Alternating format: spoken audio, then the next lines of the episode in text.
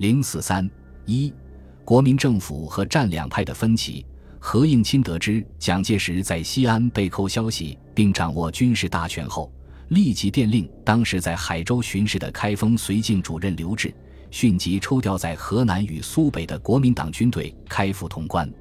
集结在潼关一带的国民党军队，除樊松府部第四十六军的第二十八师、第七十九师、桂永清的教导总队和宋希濂第三十六师外，又增加了阮兆昌的第五十七师。李默安的第十师、刘戡的第八十三师，其任务是沿陇海路两侧向西进攻西安。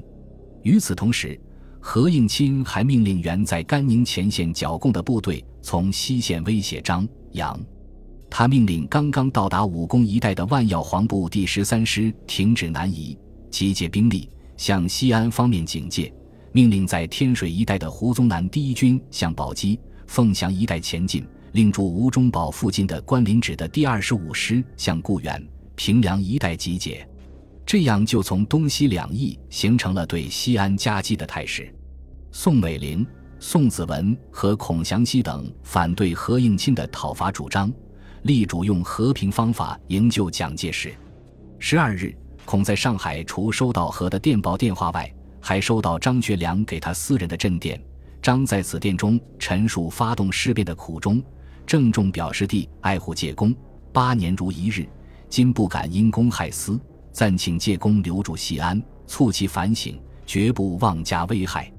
孔认为张给他私人发电，表明事变尚有转圜余地，又考虑到蒋的安全现完全掌握在张杨手中，此时万万不能拒闭谈判之门，因此他给张复电时没有严厉谴责张的行动，只是委婉地予以批评，说。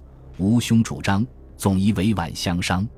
如骤以兵谏，苟引起意外之结，国家前途更不堪设想。孔愿充当调人，向张表示遵义如有虚地转达之处，即起见识。宋美龄初闻蒋被扣留消息，不啻晴天霹雳，震撼莫名。当时西安电讯中断，约数小时仍不能得正确消息。有关蒋生死的谣传已传播于全球，其中害人者有之，不惊者有之。他如坐针毡，坐卧不宁，急于弄清蒋介石生死真相。他在上海找到了一位十分理想的人选——端纳。端纳是英籍澳大利亚人，原为新闻记者，辛亥革命前到中国，后任张学良秘书。一九三三年张下野后，曾陪张游历欧洲。一九三四年初，随张回国不久，又被聘为蒋介石的顾问。西安事变发生时，他正在上海。端纳依据多年来对张的了解，他不相信张会杀害蒋，他欣然接受宋的约请，决定亲赴西安探明真相。十二日夜间，端纳随孔宋离沪赴京，同行者还有同蒋。宋关系极为密切的励志社总干事黄仁霖，宋美龄派黄培同端纳赴陕，担任端纳与蒋谈话的翻译。十三日晨，孔祥熙、宋美龄等一到南京，何应钦立即赶到孔宅，向孔、宋通报昨日午夜国民党中央紧急联席会议的情况和作出的决定。宋美龄到京后，深感陷入甲胄森严与战斗意识弥漫之重围中。他认为，中央诸要人于真相未全明了之前，据于数小时内决定张学良之处罚，于书决其错置太骤；而军事方面，复于此时已立即动员军队讨伐西安，于更不能不臆断其为非健全之行动。为营救蒋介石，他立下决心，竭尽全力。以求不流血的和平与迅速之解决。宋美龄向何应钦等反复申述，请各自简述与忍耐，勿使和平绝望。更请于推进讨伐军事之前，先尽力求委员长之出险。他向何指出，不如此，战争开始之后，蒋即不为其亲自统帅之陆空军轰炸所误中而丧生，亦将被张杨军队杀害。宋提出派人去西安了解蒋的情况，和表示反对，并说：“我们已命令讨伐，委员长已死了。”在场的端纳对和说：“你说他死了，我说他没有死。没有弄清真相之前，你不能进攻西安。宋恐不顾和的反对，毅然派端纳于十三日中午飞离南京，经洛阳赴陕。行前，孔祥熙向随行的黄仁霖说：“你的任务是用你的眼睛亲自看到委员长，亲眼看见。看见他之后，马上回来向夫人和我报告。如果委员长健康而安好，那么谈判之门还是开着的。”十四日上午，孔祥熙根据宋美龄要求召开高级会议，研讨在武力讨伐前如何采取和平方法就将出现。出席会议的有国民政府五院院长和中央党部的陈果夫、陈立夫、叶楚仓以及何应钦、张群、黄绍竑等。大多数与会者都赞成和平就讲，何遂另有用心，也不好公开反对。戴季陶两天前坚决主战，如今也同意先进行和平营救，如无效再武力讨伐。孔祥熙受命代理行政院长集政治、经济。外交大权于一身，这对执行和平方针极为有利。孔返南京后，决定采取智取之法救蒋，即从政治、军事、外交诸方面对张杨施加压力，以乱其心，孤其势，处之以力，动之以情，力求兵不血刃地解决西安事变。南京方面既认为张杨的背景与助力内为不进乐府蒋之姜立与将军，外为苏联。孔祥熙便首先拉拢地方实力派，同时积极开展对苏交涉，以期从内外两方面孤立张杨。